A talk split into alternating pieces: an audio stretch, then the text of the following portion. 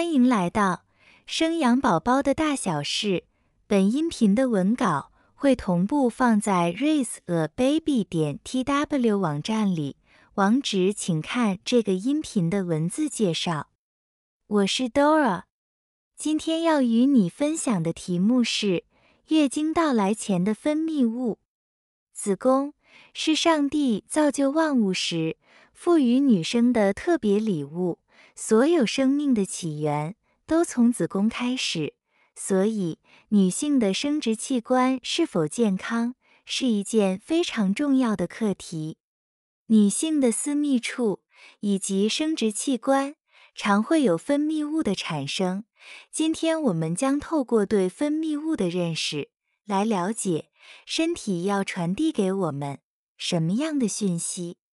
首先，我们来了解。分泌物的定义：女性从青春期开始，体内的雌激素就会大量的产生，进而使得阴道的分泌物也会开始变多。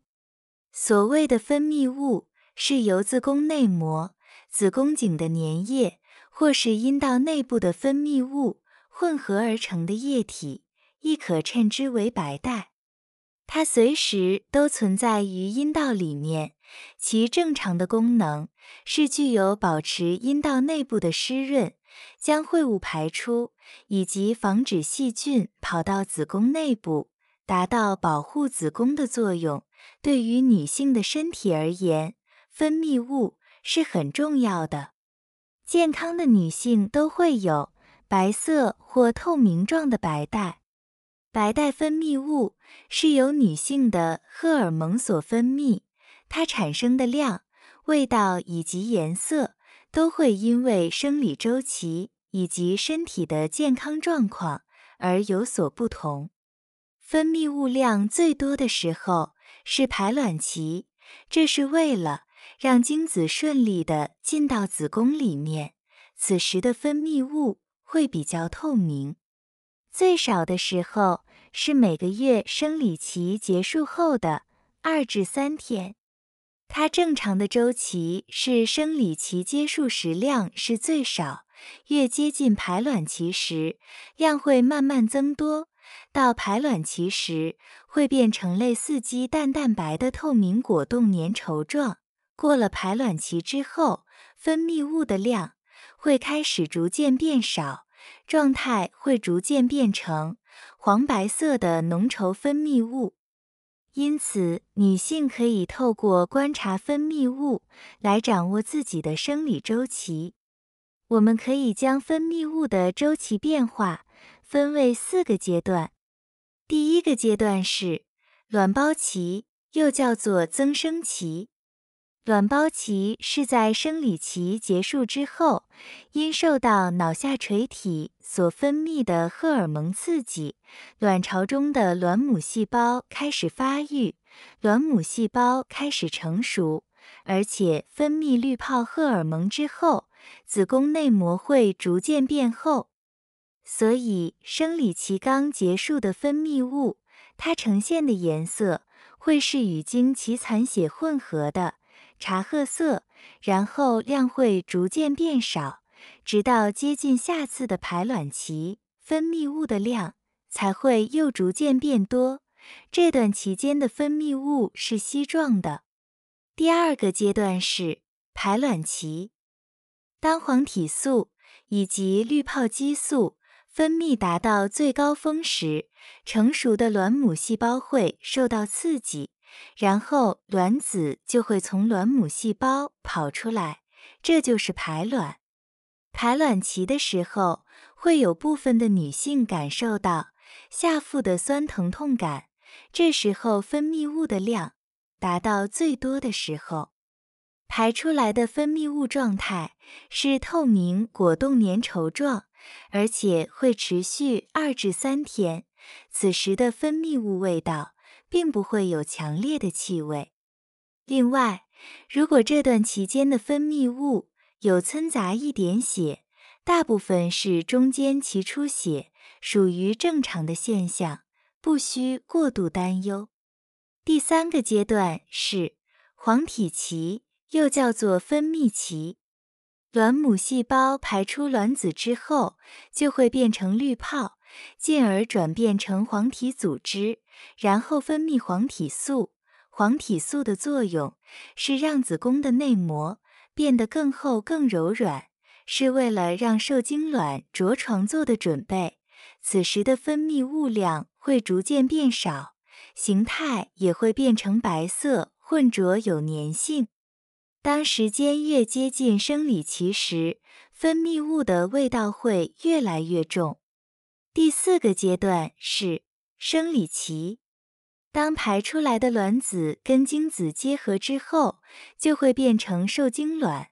如果成功着床在子宫内膜后，就表示怀孕了；如果没有变成受精卵，黄体将会开始萎缩消失。黄体素以及滤泡激素的分泌会开始逐渐变少，子宫内膜就会剥落，然后与血液一起排出，就是所谓的月经。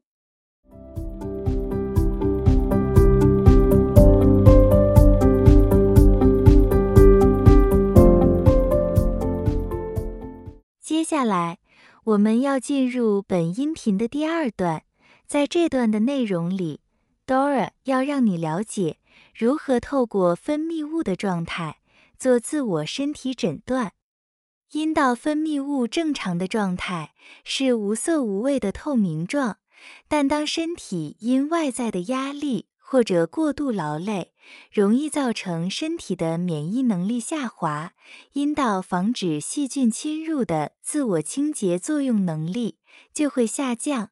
此时，阴道就有可能遭受到细菌及病毒的感染。当细菌增加之后，就会影响分泌物的量、颜色及味道。当分泌物受到一般细菌的感染时，会变成黄色或黄土色，这是阴道自我清洁作用下滑导致的细菌感染。如果是子宫颈管息肉或子宫颈糜烂的问题，分泌物会加带一点血。另外，不同的分泌物状态可能是不同的病症，因此平时要留意分泌物的味道及颜色。如果与平常的状态不一样的话，要尽早至妇产科就医。接着，我要针对不同的分泌物状态来做说明。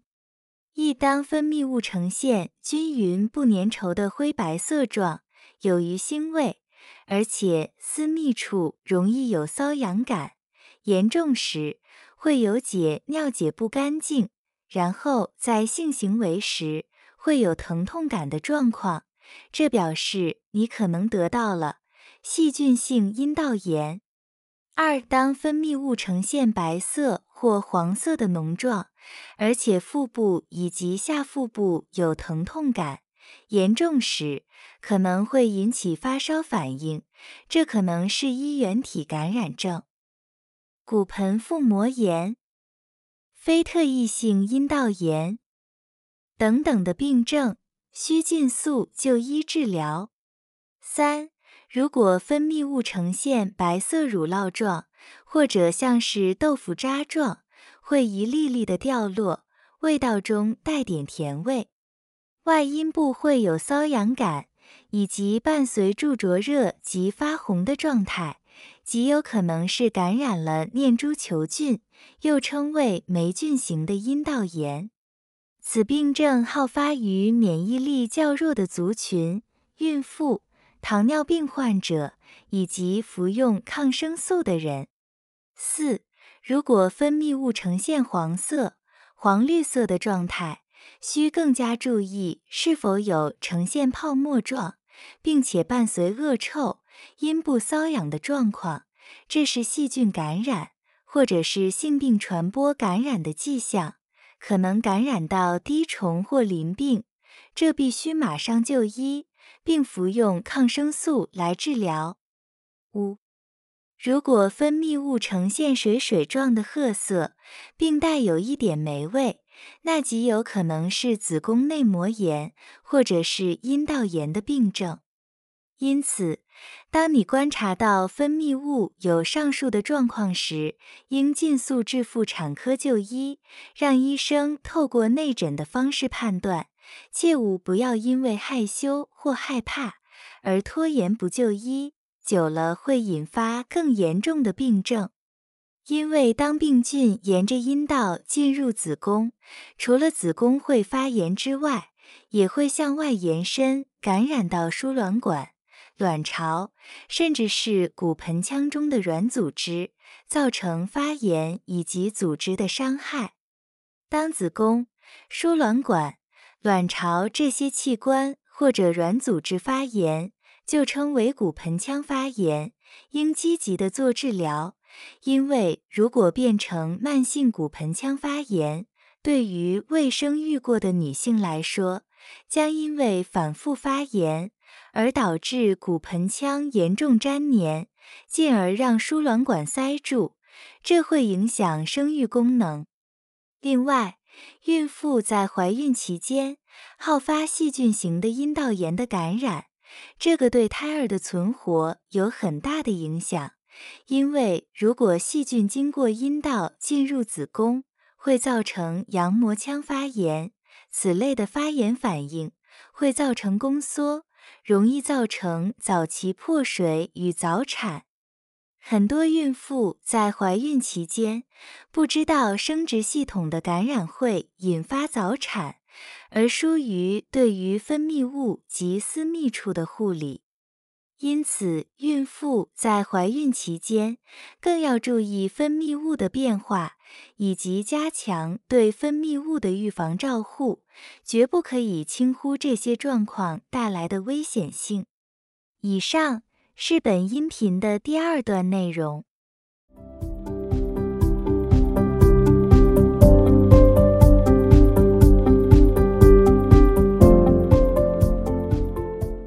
接着。是本音频的最后一段，Dora 要告诉你有关于分泌物的照护以及预防感染要如何做。当分泌物长时间停留在贴身衣物上又闷住的话，就容易滋生细菌，进而造成阴道的发炎或瘙痒的状况产生。因此，面对分泌物的照护以及预防感染很重要。你可以采取有以下八种方法：一、勤换护垫及贴身衣物。护垫适用于白带量多的时候，因为部分女性在白带分泌最多时，内裤会整个湿透，造成你的不舒服。因此，在量多时可以用护垫，但一定要勤劳更换，避免因为闷住而造成细菌的滋生。二、保持外阴部的清洁与干爽。只要让阴道口通风，不穿着紧身的衣服闷住，体温就可以将分泌物的水分蒸发掉，进而保持外阴部的干爽。三、不要过度清洗私密处，使得私密处过于干燥。私密处的清洁用清水就好，不需要特别使用清洁剂。很容易破坏阴道的酸度，因为正常的阴道内部会有一群正常的阴道菌群，多数菌种中最多的是乳酸菌，称为优势菌。乳酸菌可以分解阴道内部的糖原，造就酸性的环境。因为坏菌喜欢弱碱性的环境，不喜欢酸性的环境，所以当阴道处于酸性环境时，就可以有效的抑制致病菌的滋生。四、私密处的清洁剂建议使用弱酸性。五、在平常时应多喝水，不憋尿。六、睡眠充足，不熬夜，才不会降低免疫力。